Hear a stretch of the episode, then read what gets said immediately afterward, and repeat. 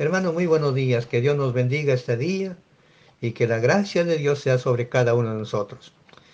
Vamos a seguir meditando la palabra. Nos toca ver la segunda parte de nuestro Salmo 119, versículo 133. Y voy a leerlo completo. Dice, ordena mis pasos con tu palabra y ninguna iniquidad se enseñoree de mí. Señor, gracias por su palabra, por su presencia. Oramos, Padre, que usted cada día nos dé entendimiento para aprender su palabra, porque cada palabra escrita, Señor, ahí hay un mensaje grande, Señor, para nuestras vidas que a veces ignoramos. Denos entendimiento y sabiduría para vivir conforme a su palabra y que este mensaje sea de mucha bendición para todos aquellos que puedan escucharlo.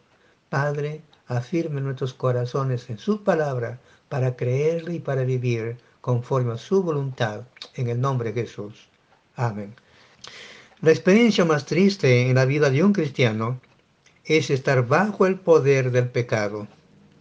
Y el pecado nos afecta a todos, sin tener en cuenta la edad, raza o condición humana. La Biblia dice que todos somos pecadores. El pecado es algo atractivo, porque causa placer a nuestro cuerpo, pero nos daña daña nuestra vida moral, nuestra vida espiritual, también nuestra relación con nuestros semejantes. Y la repetición de conductas pecaminosas nos esclaviza. Cada vez vamos a querer pecar más contra Dios, porque el pecado es agradable a las personas. Lo que hace el pecado en la vida del cristiano, en primer lugar, trae deshonra al nombre del Señor Jesucristo a quien decimos que representamos ante el mundo. Mire, somos cristianos que decimos que creemos en Cristo. Y cuando pecamos, estamos deshonrando el nombre de nuestro Dios. Y ceder al pecado es eso, deshonrar el nombre de nuestro Dios, a quien amamos y a quien decimos que mora en nuestros corazones. Pero también el pecado nos roba el gozo porque rompe nuestra comunión con Dios. No importa qué pecado cometemos, siempre va a hacer interferencia entre nosotros y el Señor Jesucristo. Nos roba el gozo y nos roba el poder. Y mientras cedamos al pecado, Dios no nos va a usar. Pero también el pecado destruye nuestro testimonio como cristianos. La gente que nos ve nos juzga, no por lo que decimos, sino por la forma en que nosotros vivimos. Por eso decimos que nuestros hechos proclaman mucho más fuerte lo que realmente el, mensaje que queremos transmitir más que nuestras palabras. Nuestras palabras pueden decir una cosa, pero nuestra forma de vida dice otra cosa y eso suena más fuerte. Y el versículo 133, eh, David dice, y ninguna iniquidad se enseñoree de mí. La palabra iniquidad significa maldad, significa hacer injusticias grandes. Y esto es lo que David trata de evitar en su vida. David no quiere que ese pecado sea una norma o algo natural en su vida. Él quiere vivir una vida que agrade a Dios y que sea diferente. David pide que Dios le dé la victoria sobre el pecado. Pide que el pecado no prevalezca en su vida, que no sea parte natural en sus acciones. Y hablar de victoria, hermanos, es referirse a una vida sin tentación y sin pecado, lo cual muchas veces es imposible en este mundo. ¿Por qué? Porque vivimos en un mundo donde el pecado reina, domina a todos. Vivimos en un mundo donde estamos rodeados de personas que pecan continuamente y sin querer nuestros oídos escuchan y nuestra mente piensa en lo que escucha. Y sin darnos cuenta, pecamos de pensamiento. Primero de Juan capítulo 1 versículo 8 dice, si decimos que no tenemos pecado, nos engañamos a nosotros mismos y la verdad no está en nosotros. Queramos o no, todos somos pecadores ante los ojos de Dios, todos pecamos. Y Salomón el sabio dice en Eclesiastés 7:20, dice, ciertamente no hay hombre justo en la tierra que haga el bien y nunca peque. Todos de una manera u otra pecamos contra Dios, pero no debemos dejar que el pecado nos esclavice. No de, el pecado no debe ser algo natural en nuestra vida. Los que viven deleitándose en el pecado es porque no conocen a Dios. Y eso dice 1 Juan 3:6. Todo aquel que permanece en él no peca. Todo aquel que peca no le ha visto ni le ha conocido. En otras palabras, el que vive en pecado no es de Dios, porque no conoce a Dios. El en el cristiano no es una costumbre el pecar. Puede caer en pecado, pero no es una costumbre el pecar. La fe en Cristo nos libra del dominio del pecado. Y por medio del Espíritu Santo tenemos poder para rechazar los hábitos que controlan nuestro cuerpo.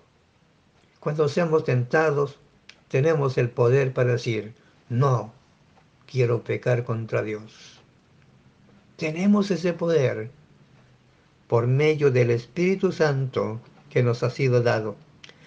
Y si pecamos, es por decisión, porque queremos pecar.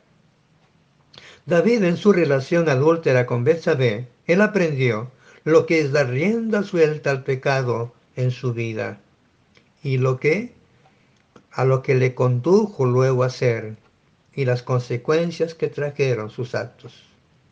Cuando él tomó aquella mujer de su prójimo y adulteró con ella, se desencadenaron una serie de cosas.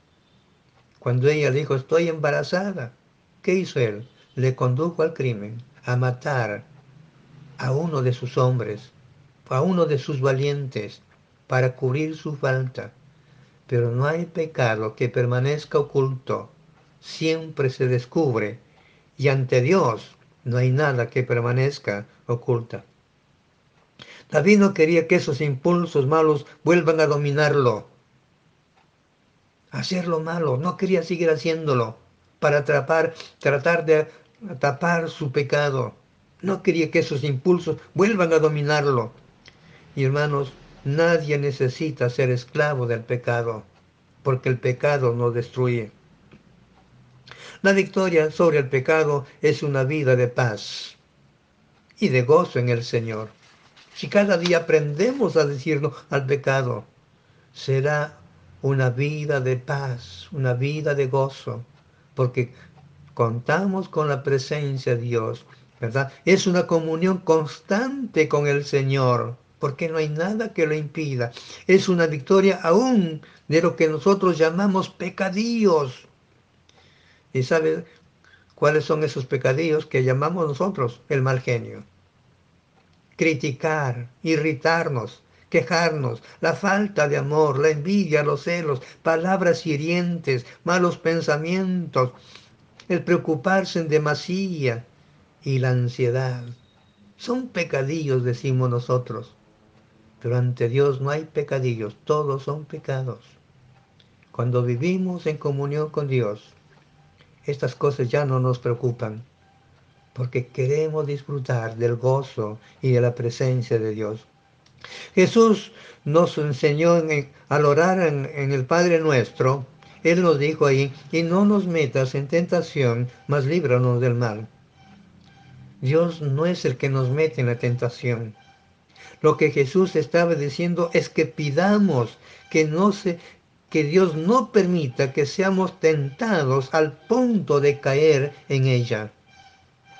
Que Dios nos ayude, nos refrene para no ser tentados al punto de ceder ante la tentación. Hermanos queridos, si pasáramos más tiempo pidiendo a Dios el ser librado de la tentación y de la iniquidad, pasaríamos menos tiempo orando para ser limpios y perdonados. Si orásemos al Señor, Señor, ayúdame a no ceder la tentación. Ahuyenta a aquellas personas que traten de inducirme a pecar contra ti.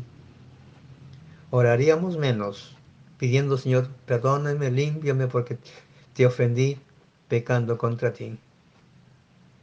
Hermanos, la victoria sobre el pecado glorifica al Señor Jesucristo. Y cada día podemos darle gloria al Señor, aprendiendo a decir, no, no voy a pecar, no voy a ceder. Y es la única clase de vida que glorifica al Señor Jesucristo. Vivir sobre el pecado, decidir no pecar contra Dios, es la única forma que glorifica a Dios. La Biblia dice en Romanos 8:37, antes en todas las cosas somos más que vencedores por medio de aquel que nos amó. Hermanos, en Cristo somos más que vencedores. El pecado no puede enseñorearse. El diablo no nos puede hacer pecar. Somos nosotros los que decidimos si pecamos o no. Pero Dios nos ha dado el poder para aprender a decir no al pecado. Los versículos de nuestro Salmo 119, versículo 132 al versículo 135, es un modelo de oración para la vida diaria hacia nuestro Dios. Debemos tomar en cuenta lo que el salmista dice en estos versículos y eso sea nuestra oración delante de Dios. Describe lo que debemos de pedir para que nuestra oración sea una oración poderosa. Hermanos, que Dios siga añadiendo bendición a su palabra. Y vamos a seguir descubriendo lo que el salmista nos está enseñando acerca de la oración, para que nuestra oración sea poderosa y de bendición para nuestras vidas y para otros. Que el Señor bendiga nuestras vidas. Padre, gracias por bendecirnos cada día. En el nombre de Jesús. Amén.